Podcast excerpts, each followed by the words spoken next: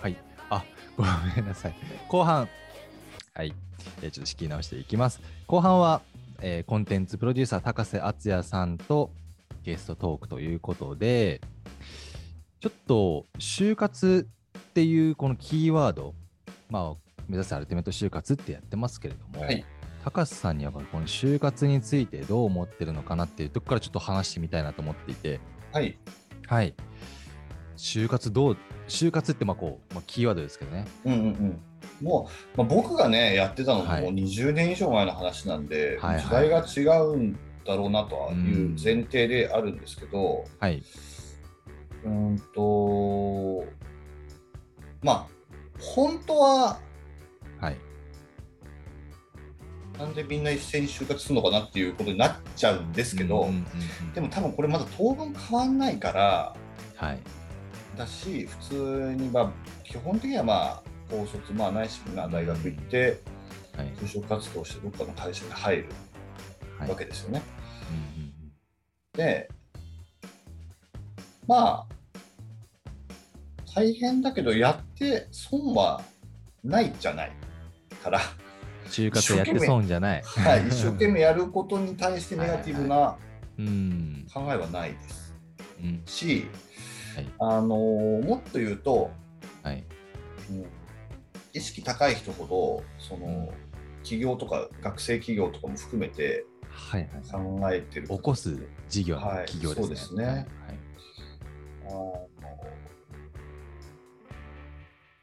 そういう起業家に憧れたりする方も多いと思うんですけど、それは実それ際もいますかそういう方。以前よりは多いと思いますしあーはい。ただ起業したかったら就職すればとも思いますね。起業したかったら、うんまあ、就職、まあ、どっかの会社に入れ入新った方がい卒いんじゃないかと。はいの、はい、就活という意味で言うとね、はいまあ、年齢にもよるとはもちろん思うんですけど、はいなんか、うーんとはい。いきなり起業せずってことですね。うん、別に勢い起業したっていいんですし、いいですし、若さもとっても大事な要素だとは思うんですけど、はい。うーんまあ、起業っていつでもできるんで、で、まあ、データ的には30代で起業した方が、40代で起業した方が、はい。まあ、雑に言うと成功する確率が高いっていうのはもう統計上出て、まああ、ーそれそうだよそうねなんっでてすいねううんうんうん感じで逆に言うと新卒就職活動っていうカルチャーだったり、うん新卒でどっかの会社に入るっはてい。いうチャンス、多分一生に基本的には1回だから、まあそうですね。はい、就職浪人したとしても2回ぐらいじゃないですか、はいうんそれはそのシステムはうまく利用すればっていう感じですかなるほどね。はいまあ変えようがない文化ではありますよね。この日本の、まあ日本なのかな、当分全変わんない世ですね界的に見ても、まあそが学校出たら会社に入るっていう。まあ、一律みんな同時期に活動をし同時期にほぼ採用していくっていうのが、まあ、当分続くしはい。別にそれに疑問を感じてそのなんか無理やりそれ乗る必要もないんだけど、うん。ことさらなんか強い疑問を抱いてないんであれば一生懸命就活して、まあ、なるべくなるべく、はいまあ、給料が良くて有名な会社入った方がいいんじゃないですかねなるほどね。入れやるっなぱらそこで経験を積んだ方がうんいいのではみたいな。いや僕はもうその今もうふらふらしてる身なんで、あのはいはい何も言える立場でもないんですけど、うん。まあ、学ぶことは多いし、まあ、よくそのとりあえず一回組織を学べみたいな話ってあると思うんですけど、うんなんか単純に組織学べっていうよりもはい。なんつったらいいのかなやっぱ学生一般的な学生に比べてはるかに知らない人と喋ったり知らない、はいていうかそう接触しづらい年代の人と喋ったり、うんうんうん。違う生き方をしてた人とコミュニケーションを取る機会って格段に増えるはずなんですよね。あそれでその得られる、まあ、経験値とか、まあ、の脳みその使い方とーかう、んなるほどね。あの精神的なタフさみたいなことはうんうん醸成されるので、うんうんうんうん嫌だったらやめりゃいいんで、なるほど。はい、別に一緒に行くことだったらやってみてもいいんじゃないっていう感じですかね。そんなに重く感じ一回は入ってみて、いろんな経験した方が、後々生きてくるかもね、みたいな。はい。で、自分に合わないんだったら、まあ、やめちゃえばいいと思います、本当に。ああ、なるほどね。うんまあ、それぐらいのあ気とは持もうちで自も己責任。うん。ですね。はい。なんか、ちょっと今、記事を調べてたんですけど、はい。あれですね、日本の企業率って低いっていうのが今、記事で見つかって、はいはい。そうですね。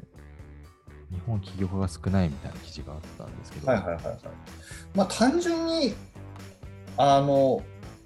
えーっと、今まではうんうんいい会社が多かったんじゃないですか。し、その、あなるほどんていうのかなそのはい起業しなくて済むというか、ああ、じゃあこのここ、ここに入りたいんだみたいな。ちゃんと雇用があるというか、く国としなてる。ほどねうんうんうん。だから就職しやすいっていうのはあったと思いますよ。もうちょっと単純に、その、む起業のリスクを生じ必要がないというか、さ最初。確かにそうですよね。はい、だって雇用がなかったら起業せざるを得ないからっていうのはベースとしてはあると思います。だからあれですね、やっぱ海外のその企業に憧れてみたいなとこもあるのかなと思ってたんですよ。いや例えば本当に Facebook とか。あ最近ですか。そうですね。だから最近、あーまあもうちょっと10年ぐらいまでななってしまうかなと思うんですけど、まあそういったはいはいはい学生企業で、うんこう、メガベンチャーになって、まあ、かっこいいですよね。そうですね。だからそういうの憧れとかもあるのかなと思ったりは。ああ、いい。でも、そういうことに憧れを持つっていうことは素晴らしいことだと思いますけどね。まあ、うまくいくかどうか置いといて。ただ、なんか、その、えっ、と、うーんとですね、これまあ企業だけの話じゃないんですけど、はい。結局自分の価値とし社会、自分の自分がそのかい社会の中でどういう価値があるんだっけっていうのを、そのはいまあ、なるべく客観的に感じるのっうんてすごく大事じゃないですか。あー大大大事大事だと思います。はい、きき厳しい言い方になるかもしれないですけど、でそれって、あの僕、基本的にそのじはい自分の価値とか自分っていうキャラクターはうん自分で決めなくて他人が決めるもんだと思ってるんで、はい、というと、だだから僕が例えば、はい、自分自身でめっちゃいいやつだとめっちゃ稼げるやつだと思っても、社会的にあいつ稼げてねえし性格悪いなって100人中100人思われてたら、僕はもうこの世でもそそうういいうう人ってこ人となでんですよ。なるほど自分どいどんだけ自分が 周りにどう思われてるかがすごく重要だと。大事だと、うん僕あのよくねなんか周りにどう思われるめかちゃくちゃ関大事です係ないっ確てかにうんうんいうことだけど、それは別にそその言葉を気にして病むかどうかみたいな話であって、はいはい。その価値の測り方としてはそううん、なそわけですよ。であうですね相対的にね。はい、そうですね、周りからどう思われてるか、どう価値を感じられてるかが大事だから、逆に言うとはい自分の価値、自分自身が変わらなかったとしても、自分の価値を感じてもらえるようなアプローチの仕方が大事なわけですねあ。ーだから、まあ、まあ何が言いたいかっていうと、そのはい。えー、と結局、周り、社会から自分がどの程度価値があるかっていうのを知るのって、まあ、いろんな人と喋ったり、いろんな組織に所属したり、いろんな業種と交流を持つことがうんないと分かんないことだから、うんうんうんだからたまになんかその一番悲惨というかその遠回りしちゃってんなと思うのは、まあ、学生企業でもいいし、まあ、新卒で会社入ったけど、うん。はいまあ。自己評価がその社会から評価から乖離している場合うにん起業しちゃって、まあ、うまくいかないっていうケースが往々にして多いと思うのではいはい。それはなんかなんかねちょっともったいないから、なるほ自分の価値を感じてもらいやすいフィールドを見つけるとかどね。うんうん。なんかいろんな方法があるからそれが分かった上で起業したり、うんまあ、転職したりするのはいいのかなと思いますけどね。まあ、ちょっとあの話の切り口変え変わっちゃうんですけど、はい高橋さんが逆に今、就活して入るならどこの企業がいいとかああります。えっとね、自分がもう大学4年生だとして、うん。今の、この今の2022年、うんまあ、23卒だったとしたら、どこに応募します全然ジャンル違うけど、はい。リクルートでしょリクルート。はい。あと、あ、まあ、えいーくとつかあるんですね、入れんならじゃはい、入れんなら、その、Google とか、あ。ああ。 Apple とか Amazon みたいな会社。もう本当に、多分は一新流の卒でほぼ、なんかあんまりないけど、はいってはいいうはのい。と、あと、えーっと、ここは、えー、僕も詳しくないからわかんないですけど、はい。有名だったり業界上位にいるはい。ちゃんと金融が学べる会社、金融が学べる会社、うんお金がちゃんと動いていてとか。投資信託だったり、まあ、はい場合によっては M&A とかでもいいのかもしれないですけど、うんうんうん。これのどれかかなえ、金融が学べるってど、どういうジャンルですかああ投資信託今申し上げた投資信あ託とあそかう M&A そうとかその系の、あ、なるほどそ、そういうのに関わってる会社ってことですね。そうですね、まあ、銀あーなるほ行とかに入るにしてもそういう部部署に行ければいいんですけど、あ、なるほど、なるほど。はい、それはも、企業とかじゃなくて。いう起業することをやっぱ見据えながら。や、なんか、その、いや、はい起業することというか、えっと、その後に、うん。肩書きとしてタグとして持っておくと便利だなっていうタグなんですよね。あ、なるほどね。あの得やすくて、そのお医者さんとかっていうのはちょっとむはい難しいじゃないですか、その弁護士とか、はいはいはいそそんなタグがあったらもちろんいいんだけど、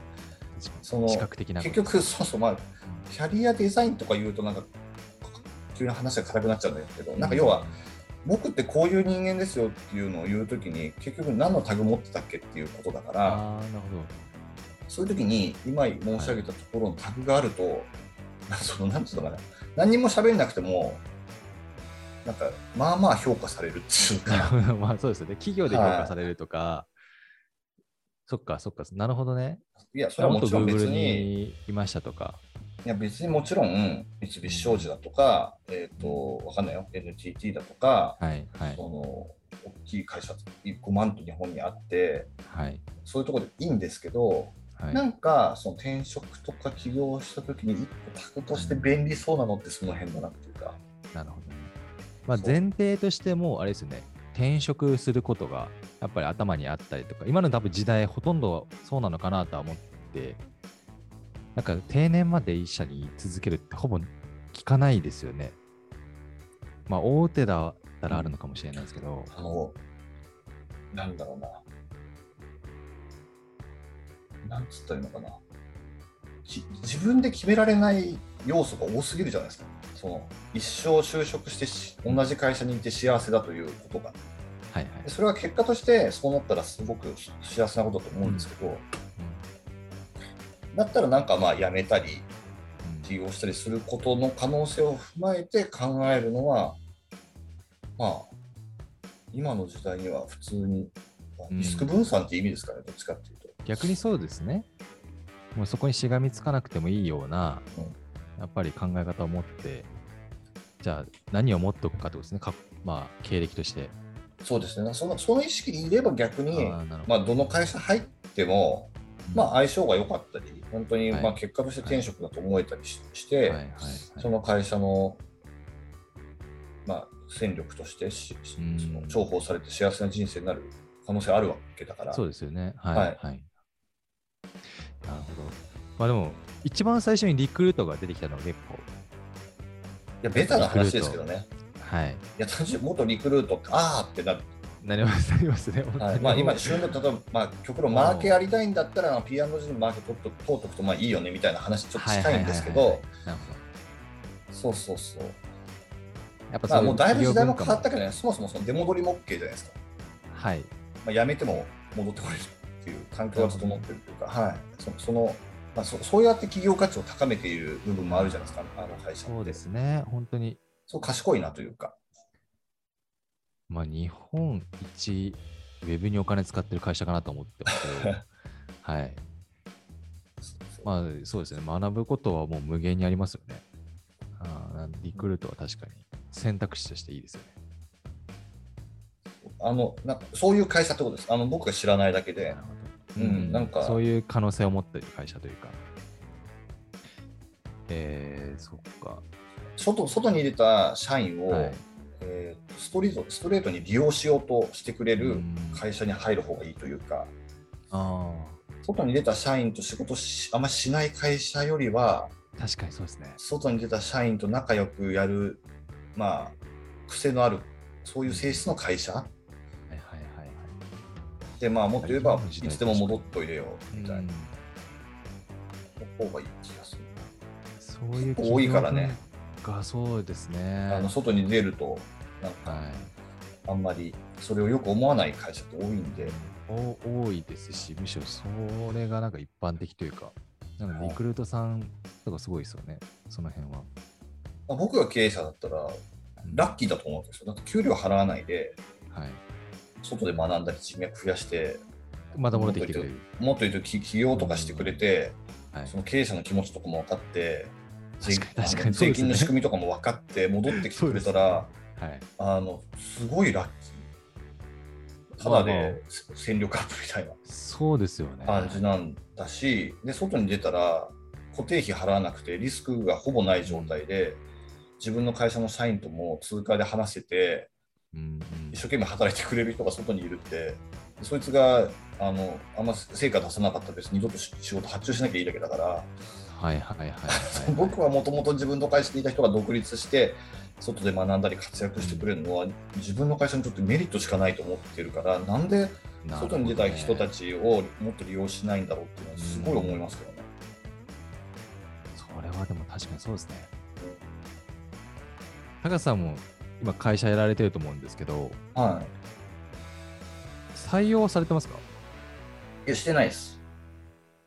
基本はしてもないっていうかう私そんな少少数いや、制。来ない、来ないよ。 別にうちみたいな会社に誰も 来ないと思いますいよ。や、高瀬さんのネームバリューがあったらもう、行きたいっていう人いるんじゃないですかえ、来ないですか応募とか。いや、なんか、社員になりたいというニュアンスじゃなくて、一緒に働きたいとか、ああ、なるほ仕ど。なるほど事を、仕事してるとこコラ見ボしたたいいっってていいううこなとはいっぱい多いです。なるほど。うん、だから、そういうことはしてます。なんか業務委託でやっうんうんうん雇ってあげながら、まあちょっと、じゃあ、まあもちろまんあ、、プロジェクト単位でみいなたいな。そうですね、結びますけど、まあ、会議見せてあげたりとか、うんまあ、それでまあ相性が良かったら、まあ、半分向上的に手伝ってもらうみたいな人はいますけど、うんでもまあ、いずれにせよフリーの人が多いですよね。うん。うんなるほど。じゃあ本当にプロジェクトで本当必要な人とチーム組んで、みたいなことは。そうですね、よくあまあ、るよっぽど会社にバリューとかがない限り、もしだ本から当に優秀な採人用って社員にならないと思ってるんで、なるほど、 なるほど。そう自分より優秀な人を雇わないとあんまり意味がないと思っているから、うんうん自分より優秀な人なんて、だって自分の会社の社員なんかなってくれるわけないじゃないですか。そのあー結果、なんか、そう、あ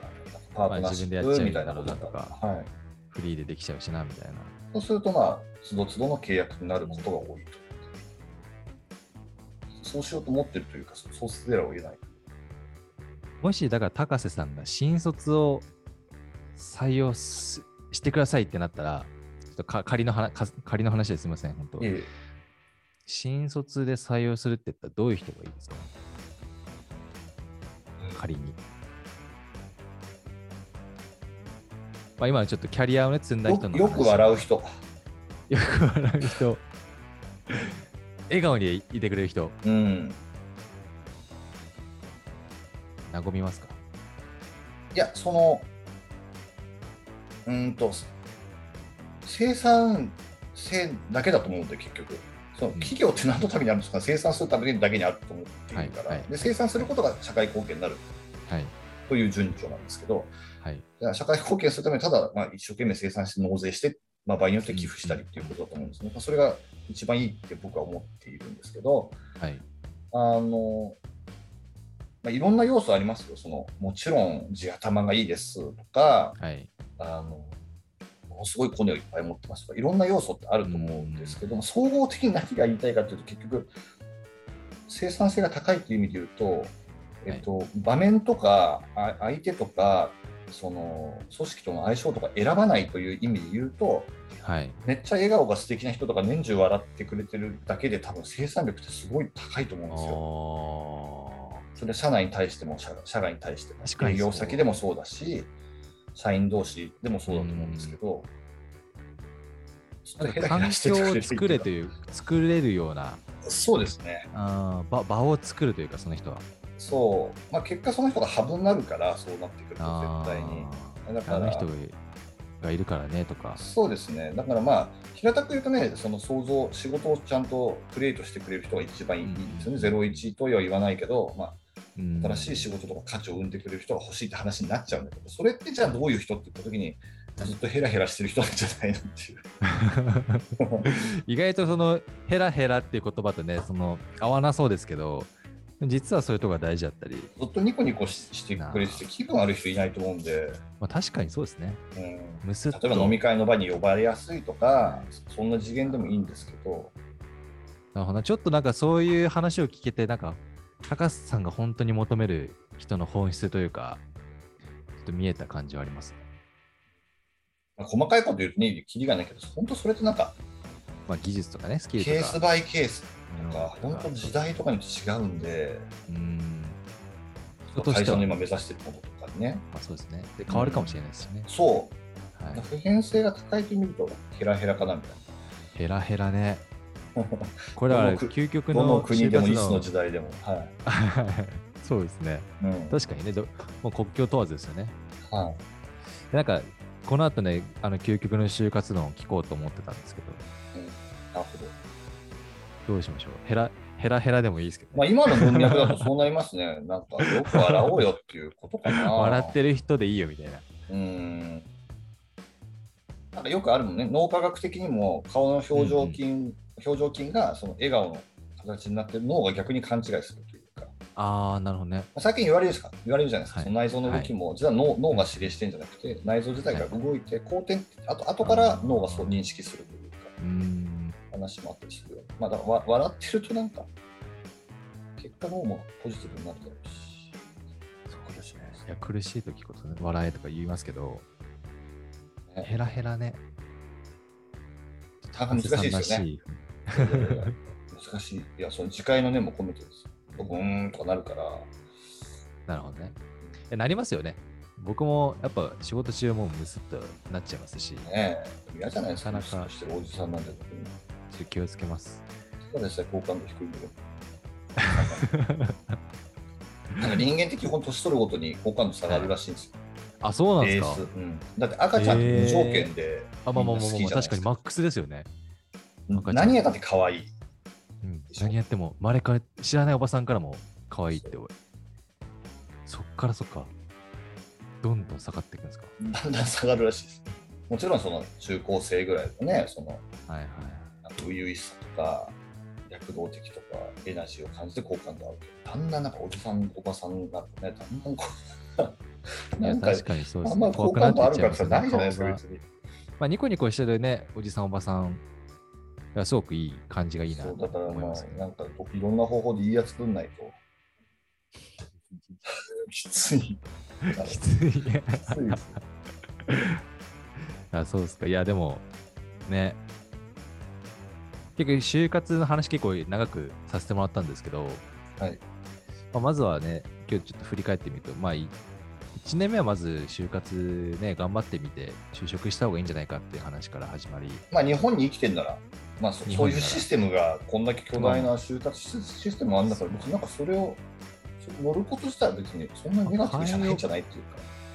変えようがないですもんね。会話はない、まあなんか、それに、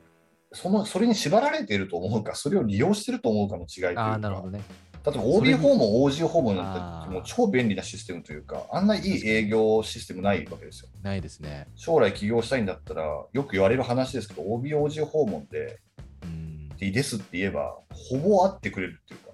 確か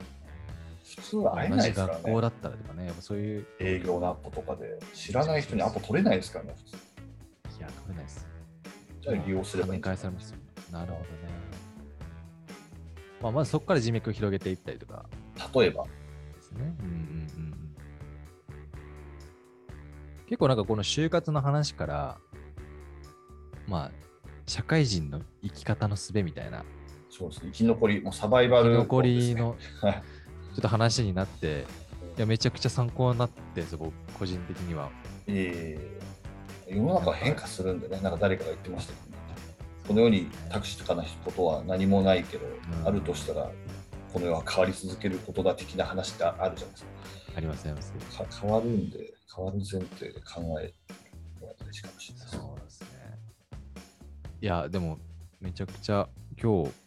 本当はね、企画とかいろいろ話していこうと思ったんですけど、就活でもうしっかりお話できてよかったです。ありがとうございまいす。えいえ全然あの、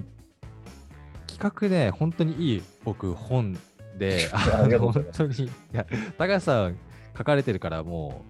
う、何十回も多分読み直したんだろうなって思うんですけど、いえいえはいもう本当一番最初からなんか、この、スッと入ってきて、ありがとうございます決めることって言っていることがもうなんか全てなんかこれを読んで僕はあそっかみたいな全然ね結構こう簡単に読め決るだけでいいのかみたいな、はいあそうそうすごく読みやすかったんですよねはい、なんかよかったらお手に取ってぜいただいひて、そうなんですよ読め読んでいただけるとなと他の思っ役にております立つかなと。はい、はいあ結構書店でも売ってますよね。はい、普通にあると三思います。全え然別もうに。な何番までいってんでしたっけ何何すり三釣りかなあ三三釣釣りりいかや四釣りか。はい。ぜひぜひ、これを聞いていただいている方、皆さん、はいぜひというところで。あの、コメント来てましたね。えっ、と、ごめんなさい。ああ。ごめん結構コメント来てましたね。高瀬さん、こんにちは。逃走中もヌメロも大好きでよく見ていました。えーありがとうござおいま話すが聞けて嬉しいですと、スイさんという方から、嬉しい。えーコメントいただいてました。学生ですね。あ、本当社社会人1年 ,1 年目の方ですね。うんはい、あと、ロジャーズさんから、アルムナイ、まあ、退職者採用が今後のトレンドになるかもですね、と。うん。うんうん、確かにそうですね。あ、あ入ってもらと、あわないれですねはい。そうですね。あと、最後、高橋さんがこう、ニコニコしてる、まあ、ヘラヘラしてる人がいいって言った時に、のコメントだったんですけど、えーもっとクリエイティブな面を求めるかと思ってました。まあ、そこはそこで側面としてはあります かね。何がわかんないですからね。クリエイティブなんてマ ジでまあ、確かに結。果論でしかないんで、あはいまあでもそれをなんか本はいつ続けられるかとか、いい仲間集められるかっていうことで言うと、ーはい。まあ、笑顔が素敵な人の方が、結果ね、そのクリエイティブのまあ確率が上がるのかなっていうぐらいのあ確かに話です。まあ、本質ですもんね。ということで、いや、あの1時間もうあと1分ぐらいで終わっちゃうんですよ。すみません、ありがとうございました。ありがとうございますあのーしっかりと今日僕はお話を聞きに来て、本当に勉強になる1時間でございました。はいい。えいえ、ちょっとごめんなさい、来週の、あのーよ、なんていうんですかね、えー告知をさせていただきたいんですけれども、来週はですね、来週ちょっと1回飛んでですね、ゴールデンウィーク中、ゴールデンウィークということで、5月11日、えー水曜日12時からは、えーキャリアコンサルタント、柘植沙織さんがゲストにお越しいただき、ぶっちゃけ就活生って〇〇を見てますというテーマで、えーお話しいただきます。高橋さん、ゴールデンウィークのご予定はなんか仕事したり、仕事、やっぱ山に仕こ事でもすかったり、山ですかはいまあ別にどこでもできるんで、幸い収録とかないから、まあなんか山の、はい、山の上の方でリモートワークとかしてます。いや、いいっすね。山行きたいです。いや、ということで、1時間あっという間に今日は、あのありがとうござおいます話あ、ありがとうございました。コンテンツプロデューサーの高瀬敦也さんでした。ありがとうございました。ありがとうございました。ということで、企画買ってねっていう。野宮さんまた。